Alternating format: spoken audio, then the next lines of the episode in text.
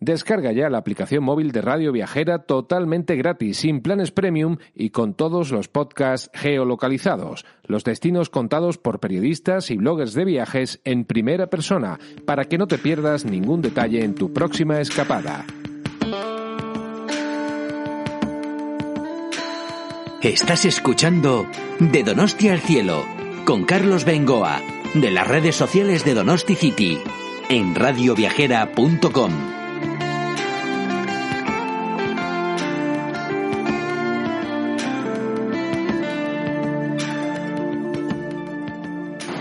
Amigos, ¿qué tal? Un saludo desde San Sebastián, un saludo de Carlos Bengoa. Espero que sigáis cada día radioviajera.com con su aplicación llena de podcasts de todo el mundo, entre ellos los nuestros, de Donosti al Cielo, el podcast de las redes sociales de donosticity.org. ¿Os imagináis un museo informal, en realidad un gran pabellón de una familia coleccionista de instrumentos musicales de todo el mundo, más de 3.000 instrumentos en un local que da gusto verlo. Instrumentos de todas las etnias del mundo. Tambores, gongs, hay incluso pequeñas flautas hechas con fémures humanos. Vamos a entrevistar al amigo Loidi con los compañeros de Habla Radio San Sebastián y espero que os pique la curiosidad de lo que es este museo de instrumentos musicales. Yo creo, me atrevería a decir, que único en el mundo.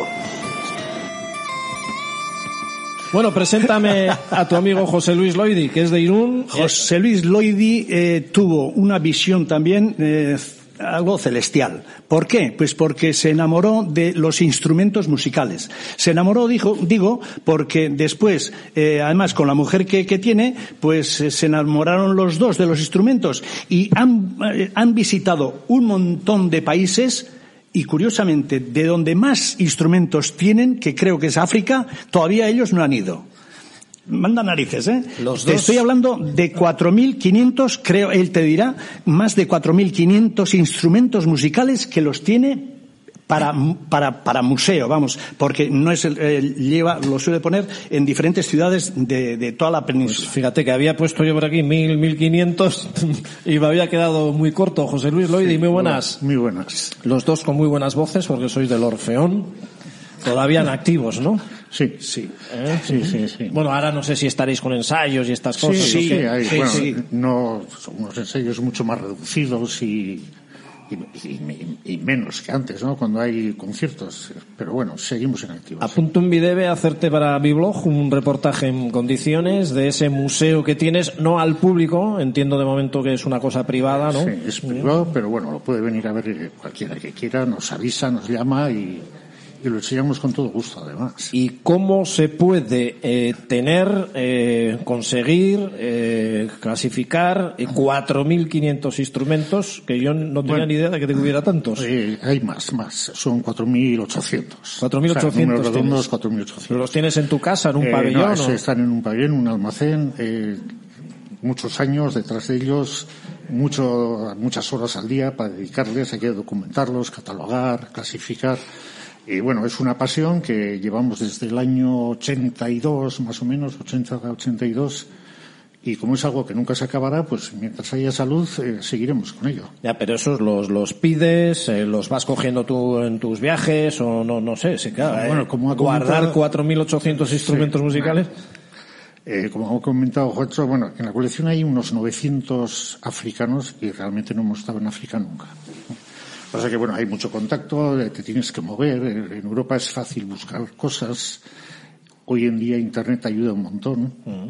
Y bueno, y en los viajes, y, eh, es una forma de ir buscando poco a poco. O sea, no, y además que estás últimamente localizando lo que dices, bueno, me falta este cromo, ¿no? Pues tengo que ir a por él.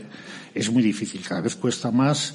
Eh, los precios son carísimos, hay unas piezas que son desorbitadas Pero de precio que no podemos comprar. ¿Hay catálogos al respecto? No, O sea, no, no, no, hay nada, no, no. El más raro que tengas, ¿cuál puede ser? Por ejemplo, es que no me puedo raro. hacer la idea. Claro, yo una guitarra, una trompeta, vale, hasta ahí llego. Pero bueno, to- todos tiene son, que haber rarísimos. Son instrumentos eh, etnográficos, por decirlo de alguna forma, ¿no? O sea, no utilizados en orquestas occidentales. O sea, de esos no hay ni uno. Son todos usados en rituales, en, bueno, en funerales, en fiestas, en tradiciones. El más raro es, que no sé, raros son un montón, ¿no? Hay Te ayudo. Muchísimos. Un tamborcito hecho con piel humana. Sí, Adiós. Bueno, sí, bueno, esos Sil- dos Silbos con, hechos con, con, con, con fémures. con fémur.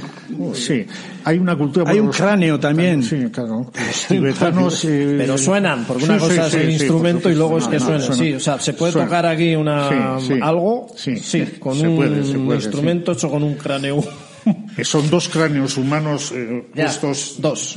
Sí, en forma de reloj de arena y la piel es humana. Adiós. Sí. ¿Y eso dónde se consigue? Eso se consigue pues en Mongolia, en Tíbet y claro, son tambores anteriores a 1920.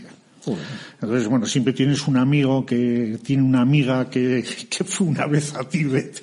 Bueno, siempre tienes buscando. Bueno, y, y eso porque no lo abres al público, pues como pueda ser, hombre, salvando las distancias, el Museo Yaso, del que ahora hablaremos, que es otra, otra joya que hay aquí en esta comarca, en este caso en Irún. Bueno, ya sería la bomba, tener objetos romanos y tener instrumentos con Sí.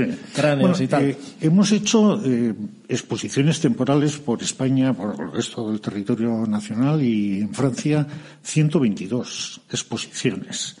Y una de ellas, la segunda que se hizo en Salamanca, el alcalde nos ofreció un edificio para montar allí un museo permanente. Hace. ¿Te acuerdas tú? Bueno, está escrito. ¿eh? ¿Cómo se llama la mujer que estaba aquí? Lourdes, Lourdes.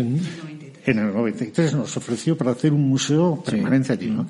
Y nos lo estuvimos pensando. Pero pasa que nos daba pena llevar todo allí a Salamanca y, claro, queremos que se quede aquí. O sea, lo hacemos entre los dos, ella de Fontarabia, yo de Irún, y, y queremos que se quede aquí, o, o muy cerca de aquí, ¿no? Lo apunto en mi debe para hacer un reportaje en condiciones y de momento reflejado queda nuestro Guipúzcoa Plan. Quién sabe si en su momento, además de ir a ver a Irún eh, restos eh, romanos y esa maravilla que también es el parque de Playaundi del que ahora hablamos, pues veremos hasta 4.800 instrumentos o para entonces vaya usted a saber cuántos. Una delicia. Muchas gracias, José Luis. Muy bien, a vosotros. Gracias también a Lourdes y, como no, a Juancho Achúcarro. De nada, hombre, cuando quieras. Ya sabes que estás en Onyarbi, el mejor sitio donde puedes visitar. De eso no tengo ninguna Ah, bueno. duda. Lo que pasa es que, claro, como hacemos un programa en cada comarca, pues al final tienes que decir lo mismo de todas.